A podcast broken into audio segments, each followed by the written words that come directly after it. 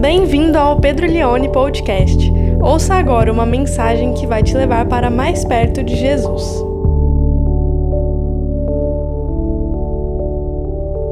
A primeira mensagem da série, o título é O Dilema da Identidade e Perfil.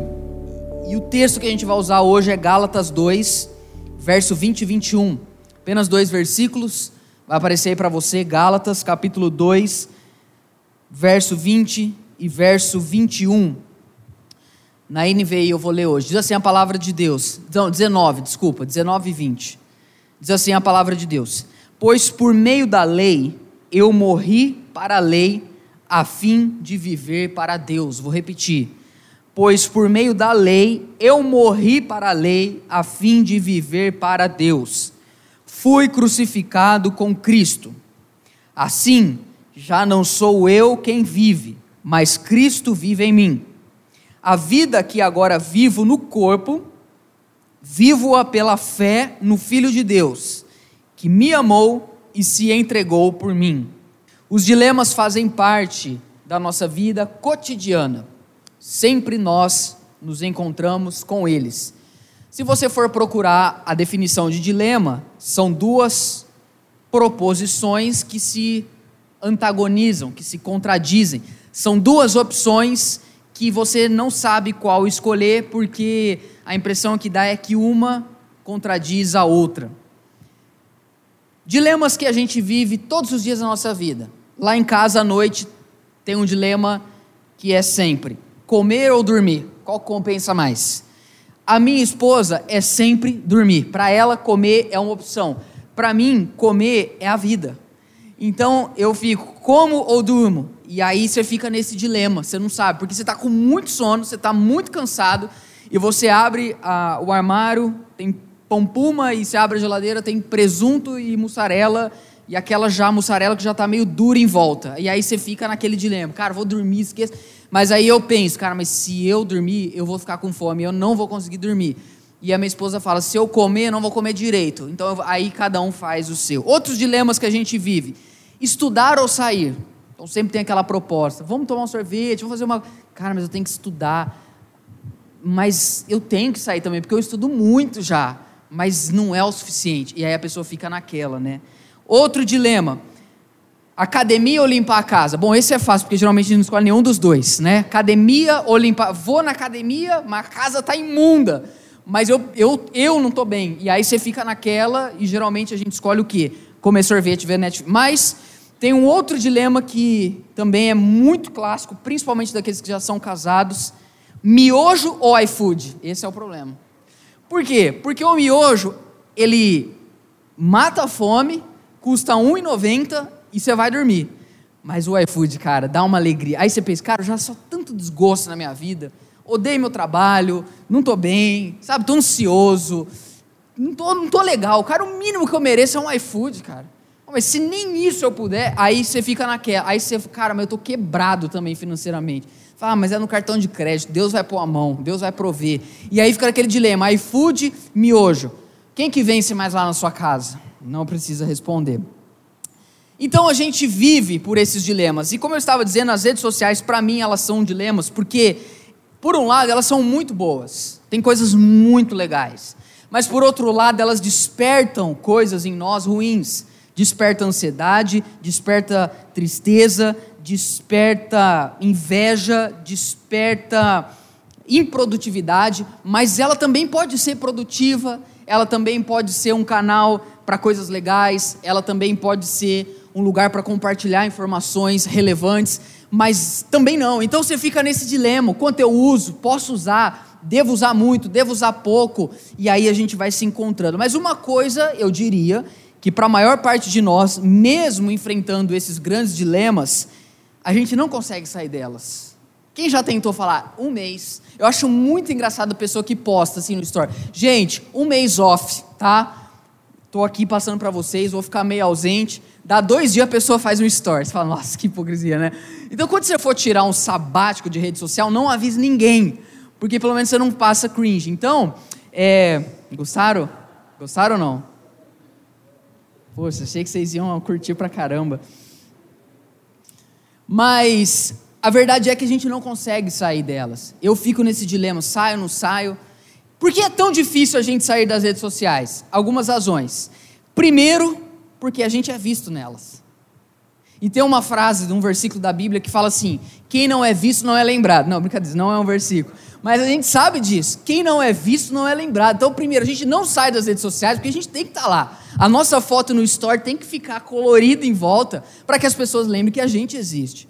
Por que nós não saímos da rede social? Outro exemplo. Porque ela faz parte de quem nós somos. Ela é uma extensão de nós.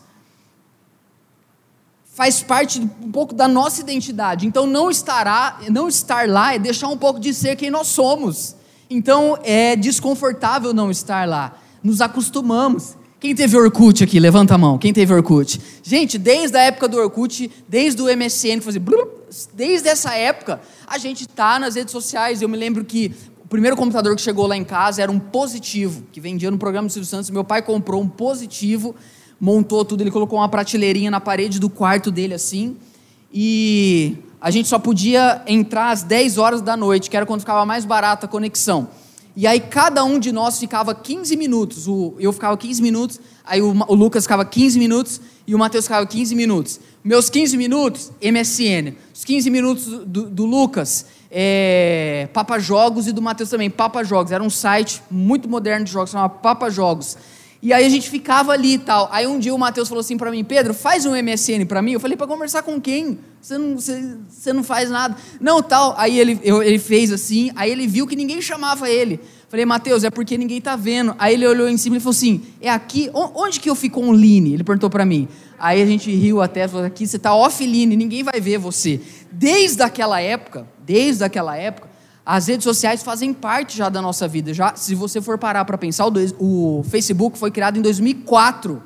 Facebook vai fazer 20 anos. E aí eu sei que todo mundo fala assim: ah, o Facebook morreu, mas nós estamos lá para fazer o velório dele. Eu falo muito isso. A gente está lá, a gente sabe, a gente só não curte. Então por que a gente não sai das redes sociais? Porque elas fazem parte de quem nós somos já. É difícil olhar para a gente hoje sem elas. Outra razão por que a gente não sai das redes sociais porque ela nos dá interação social. Então a gente se conecta, a gente vê o bebê dos outros, a gente vê o chá revelação do outro, a gente vê o casamento do outro, a gente, a gente vê a roupa nova do outro, a gente vê a opinião do outro. Então tem essa interação. E os outros nos veem, curtam, curtem as nossas coisas. Outra razão, porque ela nos dá informação, a gente quer estar informado. E por último, que eu coloquei aqui, porque é tão difícil sair da rede social, porque ela promete um futuro melhor para nós. A nossa, a nossa vida ela é movida pela esperança de um mundo melhor. Todos nós estamos esperando um mundo melhor. E nas redes sociais, nós somos movidos por isso, pela esperança de um mundo melhor. Às vezes, um mundo melhor porque através da rede social eu vou ficar mais famoso, e se eu ficar mais famoso, vou ter mais seguidores. E se eu tiver mais seguidores, eu vou ter mais poder de venda. Se eu tiver mais poder de venda, eu vou ter mais dinheiro. Se eu tiver mais dinheiro, eu vou ter mais experiência. Se eu tiver mais experiência, eu vou ter um mundo melhor. Então, sair de lá também não é um bom negócio, rentavelmente falando. Eu costumo dizer que rede social hoje contempla a vida inteira. O hospital, a maternidade tem Instagram e o velório e o cemitério também. Para para pensar isso. A, a, do, os dois extremos da vida, do nascer ao morrer. Tem o, o, o, o velório Santa Luzia, que tem o Instagram, o slogan é a sua morte, a nossa alegria. Santa, então, tem o velório, tem a maternidade, todas as, as esferas têm redes sociais. Então, não estar ali também não é rentável para nós, por isso que a gente não sai. O dilema é que a rede social, ela, ela, ela, ela nos apresentam como a pessoa mais importante. A gente cria um perfil lá. E o perfil é perfeito, porque no perfil a gente coloca aquilo que nós temos de melhor. Então você não vai entrar no meu perfil e vai estar lá na minha bio, Pedro. Reclama muito da vida, vírgula. É, às vezes briga com a esposa, vírgula, e tem preguiça de acordar cedo. Você nunca vai ver isso.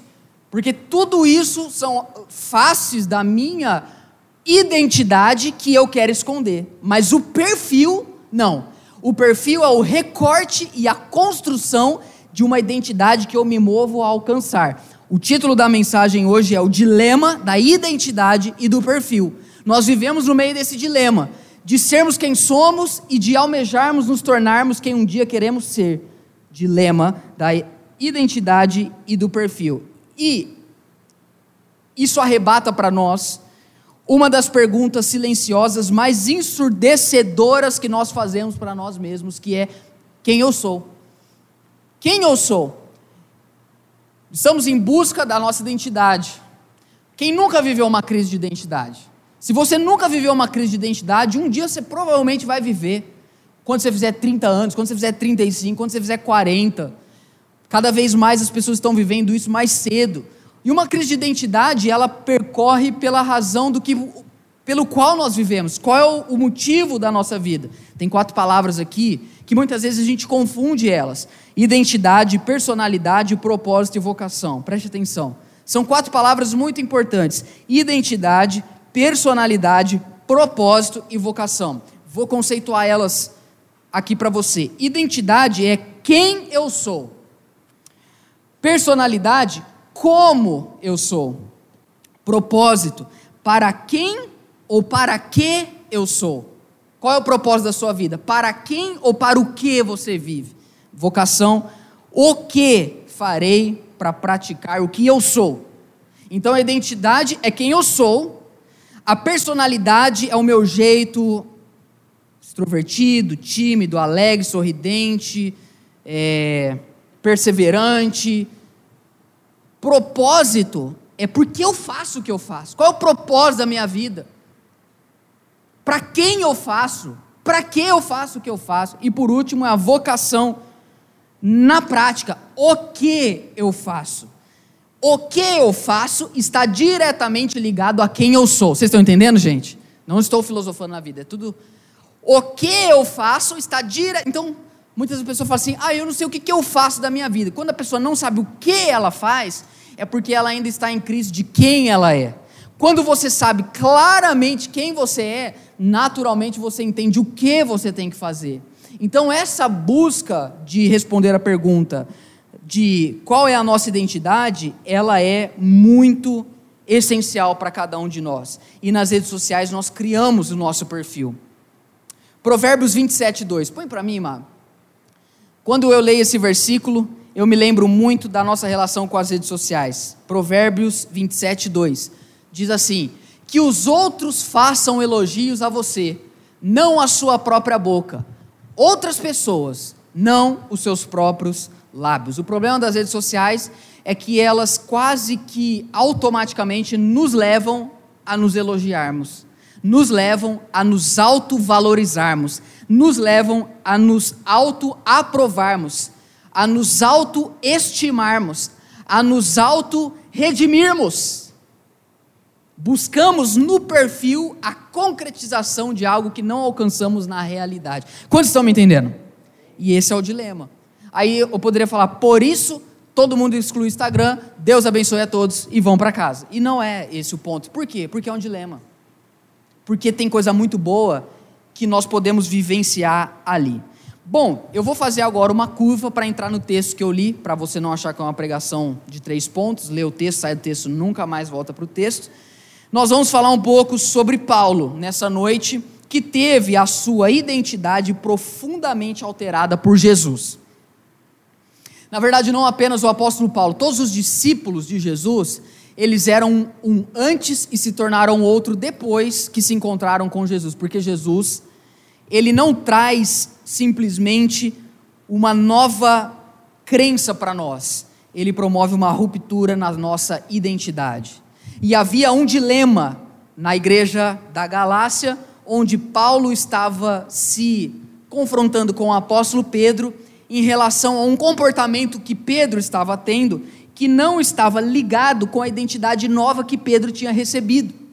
O evangelho, ele nos dá uma nova identidade. Gente, eu vou falar, abrir um parênteses aqui, eu vou falar um negócio. Do fundo do meu coração. Eu não sei quem eu seria hoje não fosse o Senhor Jesus. Eu não sei.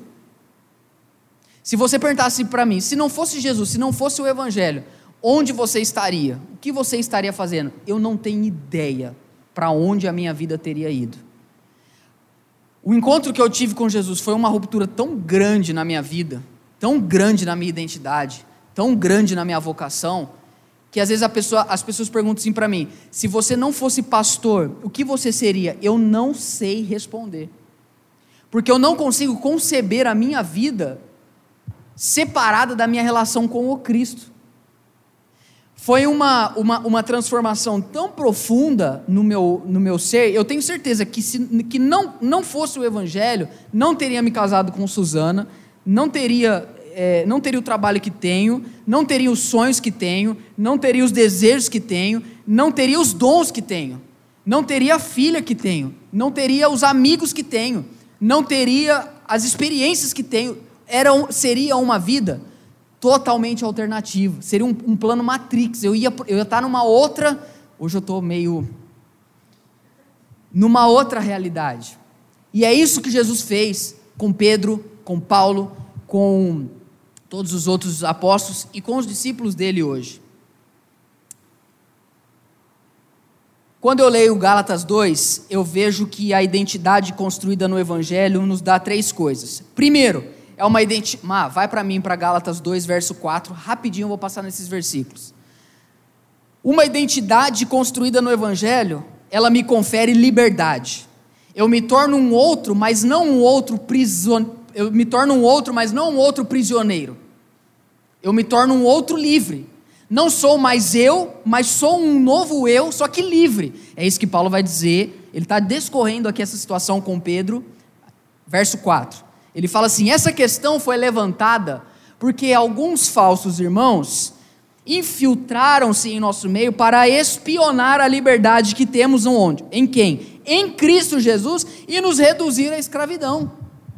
Paulo está dizendo, eles tentaram, mas eles não vão conseguir, porque eu sei quem eu sou em Cristo. E a minha nova identidade me dá liberdade.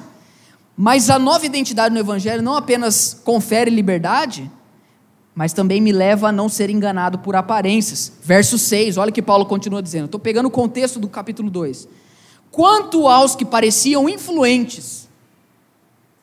Você conhece, já ouviu essa palavra na nossa, no nosso mundo? Influente, influencer Quanto aos que parecem influentes, quanto aos que pareciam, pareciam, mas tem muitos seguidores, mas pareciam influentes. O que eram, então, não faz diferença para mim. Faz diferença. Todo mundo é influenciado por ele. Quem tem uma relação de identidade no Evangelho não se engana por aqueles que parecem ser influentes. Quanto aos que pareciam influentes, os que eram então não fizeram diferença para mim. Deus não julga pela aparência. Tais homens influentes não me acrescentaram em nada. Deixa eu falar uma coisa para você. Quando eu era moleque, quando eu era criança, o nosso sonho era ser tipo um jogador de futebol. Eram as pessoas que a gente se espelhava era tipo Ronaldo, era o Ronaldinho. A gente olhava para eles, a gente se. Teve uma época, quando o homem pisou na lua, década de 70, toda criança queria ser um astronauta, como Louis Armstrong fez e pisou na lua. O que, que você acha que as crianças, os adolescentes querem ser hoje? Eles querem ser o Felipe Neto. É verdade. Eles querem ser influentes. Você pergunta para uma criança de 9, de 7, o que, que você quer ser? Youtuber. Ela fala assim, na lata. Eu quero ser youtuber. Por quê? Porque na cabeça dela, uma identidade real, válida, é de um influenciador. E o pior é que muitos de nós caímos nisso. Tem pessoas que têm milhões de seguidores e a gente fala, pô, meu, mas esse cara não é possível. Olha quantos seguidores ele tem. É, o que ele está falando deve ser verdade, cara. E aí vem Paulo e fala: ó, sabe esses aí que parecem ser influentes? Por quê? Porque na igreja ali de, na Galácia, alguns líderes judeus muito influentes estavam tentando levar o povo a não obedecer mais à lei. Só que eles eram muito influentes. Mas Paulo sabia onde a identidade dele estava firmada. Outra coisa que o evangelho, a identidade no evangelho dá para nós, ela normatiza a nossa conduta. Porque nós somos um livre em Cristo, mas que temos parâmetros. Verso 14, Gálatas 2,14 diz assim: quando vi que não estavam andando de acordo com a verdade do Evangelho, ou com a verdade da sua nova identidade, Olha o que Paulo diz. Declarei a Pedro diante de todos: Você é judeu, mas vive como gentil, e não como judeu. Portanto, como pode obrigar gentios a viverem como judeus? Pensa assim, são dois são duas colunas da igreja primitiva. Paulo chega para Pedro e fala: Cara, você está fazendo errado, porque você está vivendo de um jeito que não é mais a sua nova identidade que o Evangelho te deu. O Evangelho te ensinou a conviver com todas as pessoas. A lei te punha restrições. Mas você tem uma nova identidade. Crer em Jesus é ter uma nova identidade. E você está vivendo de acordo contrário ao seu novo eu. Quando estão me entendendo? Então o Evangelho também nos normatiza como nossa conduta. Como que nós podemos ter uma nova identidade no Evangelho? E não cairmos numa situação de sermos reféns de um perfil, a fim de, no fundo, desejarmos ser amados por todas as pessoas, ainda que tenhamos que negociar o nosso verdadeiro eu. Dois passos simples e a gente vai terminar. Primeiro, morrendo para o perfil. Precisamos morrer para a tentativa de construirmos um eu admirável. É isso que mais ou menos Paulo vai dizer lá no verso 19, que é o texto base que nós estamos trabalhando hoje. Eu estou tentando fazer uma ponte aqui com o texto. Eu vou explicar o que significou para lá e o que vai significar para cá. Ele diz: Pois por meio da lei eu morri para a lei, a fim de viver para Deus. Aqui eu já vejo um dilema. Ele está falando que ele morreu, mas que ele está vivo. O que significa a lei aqui na mente de Paulo? A lei é toda tentativa de ser aprovado, amado, reconhecido, justificado por meio daquilo que eu posso fazer. A lei exige algo de mim que se eu fizer, então eu me tornarei. E na vida, a construção da identidade terrena é assim: você não é algo que você não tenha feito. Você só pode dizer que é alguém a partir de um histórico que você construiu. Você não pode dizer assim, eu sou formado em filosofia. Se você não estudou uma faculdade, se você não fez as provas e passou nelas e teve um diploma. Você só pode falar que você é um filósofo se você fez uma faculdade de filosofia e foi aprovado. Você não pode dizer que você é o melhor vendedor da sua empresa se você não fez o maior pacote de vendas naquele mês. A vida, ela é construída, a nossa identidade, por meio daquilo que nós fazemos primeiro. Mas o evangelho é o contrário. É uma nova identidade que nós recebemos antes de fazermos qualquer outra coisa. E Jesus trouxe essa nova identidade para eles. E Jesus falou: a lei agora ela tem um outro papel na vida de vocês. Não é que vocês não têm mais que obedecer os mandamentos, mas antes vocês achavam que ao fazer tudo certo, vocês seriam aceitos por Deus. E eu vim dizer para vocês que vocês já foram aceitos por Deus, porque eu fiz tudo certo. Isso é o Evangelho. E aí, porque eu já fiz tudo certo e vocês estão ligados a mim, agora vocês vão e vivam a sua nova identidade, a partir dela já ter sido construída por mim. Gente, desde que a gente é pequeno, preste atenção nisso, as pessoas vão tentar levar a gente a ser alguma coisa. O que minha filha mais ouve de mim é não, não, tanto que ela aprendeu. Eu falo assim, não, não, não. Ela olha para mim e faz assim, ó. Não, não, Glória. Glória, é isso que eu mais falo na minha vida. Não, não. Aí ela olha, aí ela vai lá e faz. Aí eu pego ela, filha, não pode, filha. Filha, você tem que ser assim. Ó, já comecei. Eu já estou construindo nela uma identidade. Porque você não pode ter uma identidade no vácuo. Você precisa de uma aprovação social para ser alguém. Você pode até criar um, um Instagram, alface. Chegar na empresa e falar, gente, a partir de hoje eu sou um alface. Aí o outro vai perguntar, crespa ou americano? Você fala, depende. Eu sou um alface, mas ninguém olha para você e te reconhece como um alface. Então você não é um alface. Porque a identidade tem que ser reconhecida pelo outro, quando estão me entendendo? Sim ou não? Tem que ser reconhecida pelo outro. Então, desde que a gente é pequeno, os pais tentam moldar a nossa identidade. Mas depois dos pais, o que, que acontece? Os irmãos. Eles vão tentando falar, é assim, você tem que fazer isso. Eu já falei para você. Depois dos irmãos vem quem? Vem os amigos. E os amigos vai, não, cara, faz isso. Depois os, amigos, os professores, as pessoas são muito influenciadas pelos professores. Hoje nós temos os influencers. Aí chega uma hora e você fala: chega!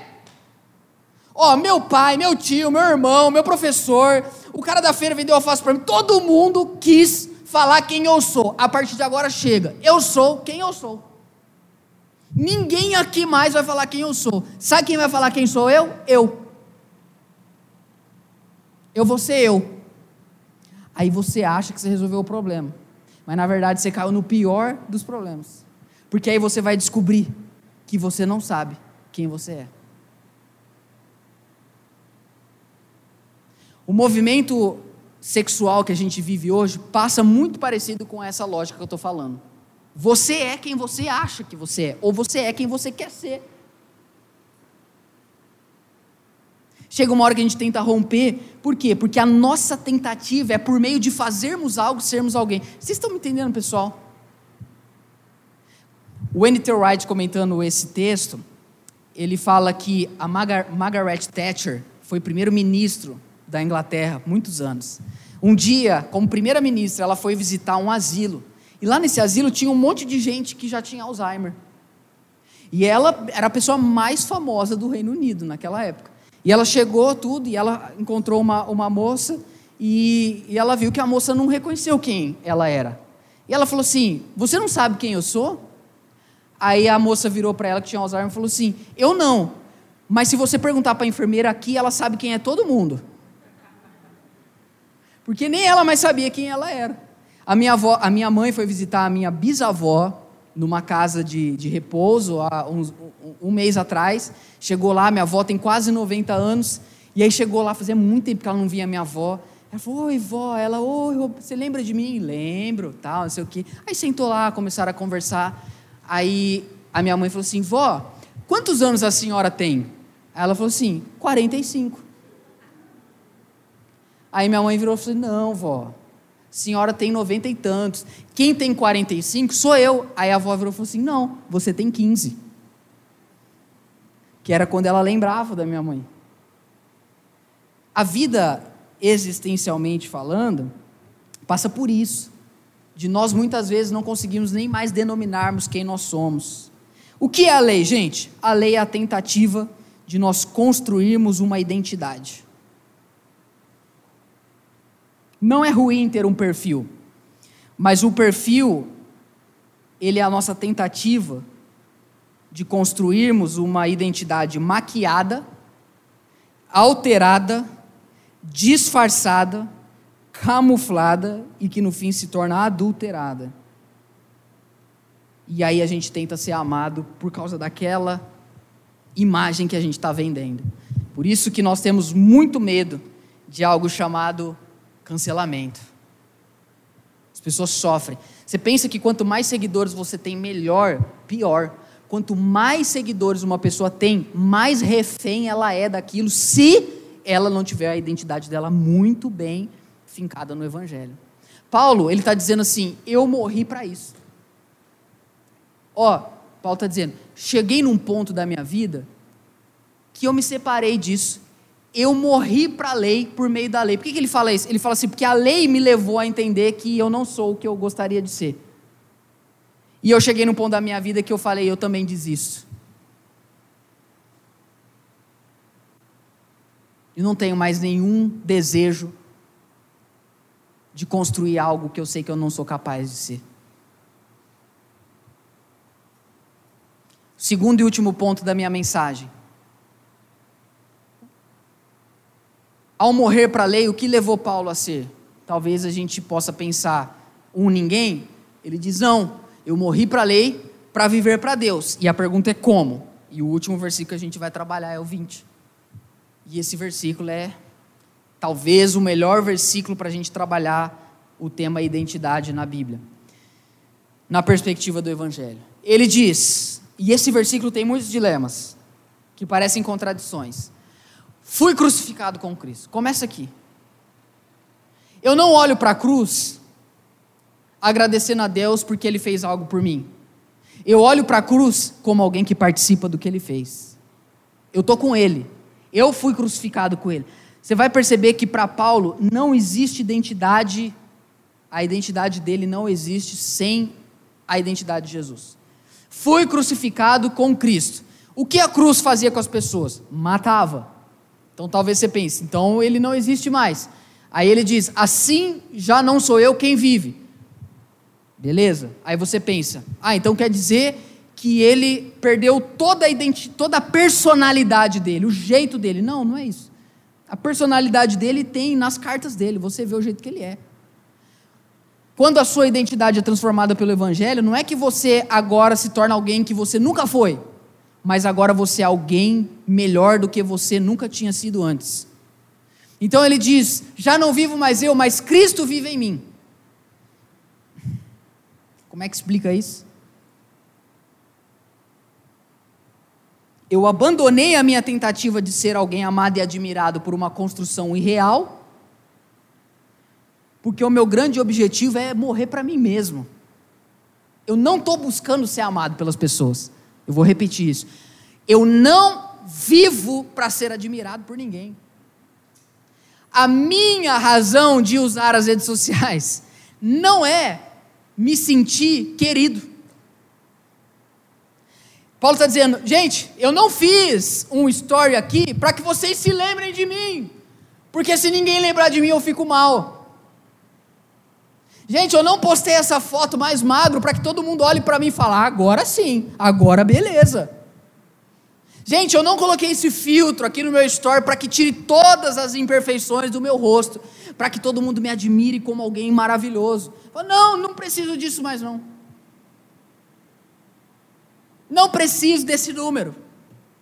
Não estou fazendo isso para ficar famoso, porque aí se eu for famoso eu vou ser eu. Não, não, não. Porque eu, na verdade, nem existe mais, eu morri faz tempo.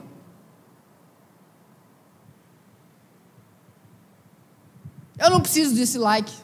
Eu não fico mal quando param de me seguir, não. Eu não fico mal quando eu posto algo e quase ninguém curte. Eu não fico mal quando a foto da fulana é super curtida, comentada e compartilhada e a minha ninguém compartilha. Porque o vídeo dele todo mundo comenta, compartilha, mas o meu, engraçado, porque a gente pertence ao mesmo lugar, mas o meu não sei. E aí a pessoa vai se auto-sabotando. Ela vai diminuindo o seu alto valor. E aí ela vai tentando gritar de outras formas. Ei, olhem para mim. Às vezes até o ponto de falar, tô mal. Olhem para mim, gente, por favor, me notem. Vejam, me deem valor, me curtam, me compartilhem. A pessoa implora. Tem gente que mendiga isso nas redes sociais. Tem pastor que tenta ganhar seguidores. Tem pastor que promove, que faz, que põe dinheiro. As pessoas estão vivendo por causa disso. São os de, o panteão da nossa cultura são pessoas amadas e influenciadoras. Paulo está falando, eu morri para isso, velho. Eu não me importo com o que você acha de mim. Eu não me importo se você me curte, se você me segue, se você me responde. Sabe por quê? Porque eu morri. Quem está me entendendo? Não é isso aqui, cara. Minha vida não é isso aqui, não. Eu não sou uma conta de Instagram. Eu não sou um perfil no Twitter, cara. Cara, você acha que a minha vida se resume a esse WhatsApp? Você não entendeu nada. Eu morri. As pessoas precisam ouvir isso que eu estou falando agora. A minha vida não é isso, cara. Sabe por quê? Porque agora é Cristo que vive em mim. Agora a história não é sobre o que eu consigo, mas a história é sobre o que Ele está fazendo em mim e através de mim. A história não é quantos seguidores eu tenho, mas é que eu me tornei o seguidor daquele que tudo é. Eu não, tô, eu não estou preocupado nos números. Eu estou, a, o, o meu desejo é saber se Cristo está em mim. Tem pessoas doentes. Por que, que você acha que nós estamos enfrentando uma onda de ansiedade, depressão, suicídio? Por causa disso que eu estou falando. As pessoas olham no espelho, elas não sabem quem elas são. E elas, ó, deixa eu te falar uma coisa. Nunca, nunca na história da humanidade, preste atenção no que eu vou dizer. Isso é muito sério. Nunca na história da humanidade nós olhamos tanto para nós mesmos. Na época do apóstolo Paulo, o espelho era uma chapa de bronze, raspada e polida. Era assim que eles se viam. O espelho. Hoje, a gente só olha para a gente. Uma coisa que alterou a forma de a gente se ver é um negócio chamado selfie. Quem de vocês nunca olhou uma foto que tinha 10 pessoas e se você, ah, não gostei da foto. Tava todo mundo parecendo Angelina Jolie e o Brad Pitt, e você tava feio, falou, a foto não ficou boa. Por quê? Porque você pega uma foto que tá você, quem é a primeira pessoa que você olha? Por quê? Porque a história que a gente está querendo construir é sobre nós. Sabe o que a palavra eu, que Paulo usa várias vezes nesse texto, significa no grego? A palavra eu no grego é a palavra ego. Nós nunca olhamos tanto para nós mesmos. Na verdade, nós estamos distraídos com o nosso perfil. Estamos distraídos com a imagem que nós estamos construindo de nós. Paulo fala: Eu não jogo o jogo desse mundo, porque eu morri com Cristo. Eu morri, cara. E a pessoa que morre deixa o Instagram dela pra gente. Serve de memória, mas ela não usa mais. O mais louco nesse texto, que é um outro dilema, ele diz: Não sou eu quem vive, mas Cristo vive em mim. E essa parte aqui é incrível. A vida que agora vivo no corpo. O que, que ele está querendo dizer? Cristo vive em mim, mas eu estou em mim. Eu vivo no corpo aos olhos das pessoas de fora, Paulo era como qualquer outra pessoa.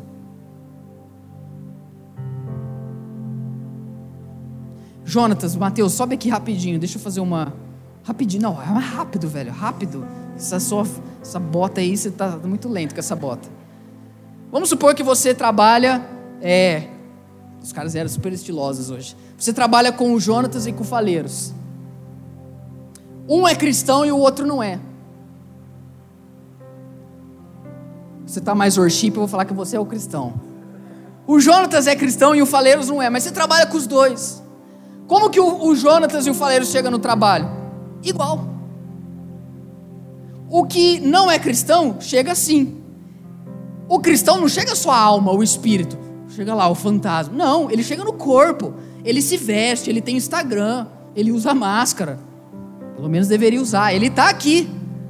O que Paulo está dizendo é, gente, eu estou no corpo. Aos olhos dos outros, eu sou igual a todo mundo. Eu uso roupa, eu como, eu durmo, eu tenho ansiedade, eu tenho depressão, eu fico triste, às vezes eu fico irritado, às vezes eu paro de seguir alguém, às vezes alguém para de me seguir. Eu vivo no corpo. As pessoas olham e elas veem diferença nenhuma. Por isso que ele está falando, eu vivo no corpo. Agora, a diferença é o que está dentro. Os dois vivem no corpo, mas tem um que ele vive pela fé no Filho de Deus, e o outro vive pela fé nele mesmo. Quando estão me entendendo? O que vive na fé nele mesmo é o que tenta a autoaprovação. Ele é o perfil. Ele tenta ser quem ele imagina que ele vai ser. Ele tenta ser quem ele almeja ser. Porque ele vive no corpo, mas pela fé nele, pela fé na lei. E tem o outro que vive no corpo. Ele tem Instagram, os dois têm, os dois postam, os dois compartilham, os dois curtem, os dois comentam. Mas um faz isso porque crê nele e o outro faz isso porque crê em Jesus de Nazaré. Você pode aplaudir bem forte ao nosso Deus? Obrigado. Quer dizer então que crente não tem que ter Instagram? Tem que ter. E tem que usar bem. Mas a pergunta é: onde está a fé? No perfil que você quer tentar ser um dia ou na identidade do evangelho que você já é. E o segredo final da pregação de hoje está no final do versículo. Por que, que Paulo tinha fé no Filho de Deus? Por uma razão simples. Ele, ele me amou e se entregou por mim. Deixa eu te falar uma coisa. No fundo, todo ser humano quer construir uma, um perfil de si mesmo, por um só propósito. Ele quer ser notado, admirado, aprovado e amado. É isso que a gente está buscando. Notoriedade, aprovação e o amor das pessoas. É isso que a gente quer na nossa vida. A gente quer que as pessoas olhem para nós, que elas nos vejam, que elas nos reconheçam, que elas, que elas nos admirem. Só que você viver para isso é viver para a lei.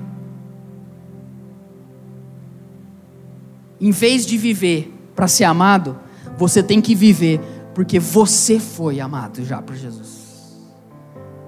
Paulo ele fala: não existe Paulo, existe Cristo, por quê? Porque ele me amou e ele se entregou por mim. Para que que eu quero que pessoas secundárias me amem para eu me sentir alguém, sendo que aquele que é o mais importante, o mais perfeito, o mais maravilhoso de toda a história, ele já se entregou e ele já me amou. Meu amigo, se ele me ama, vocês me desculpem, eu não preciso mais ser amado por ninguém. A minha identidade está no Filho de Deus. Quantos querem viver essa, essa identidade? Você entendeu o que eu falei nessa noite? Então fique em pé no seu lugar. Você ouviu o Pedro Leone Podcast. Compartilhe essa mensagem com seus amigos e até logo!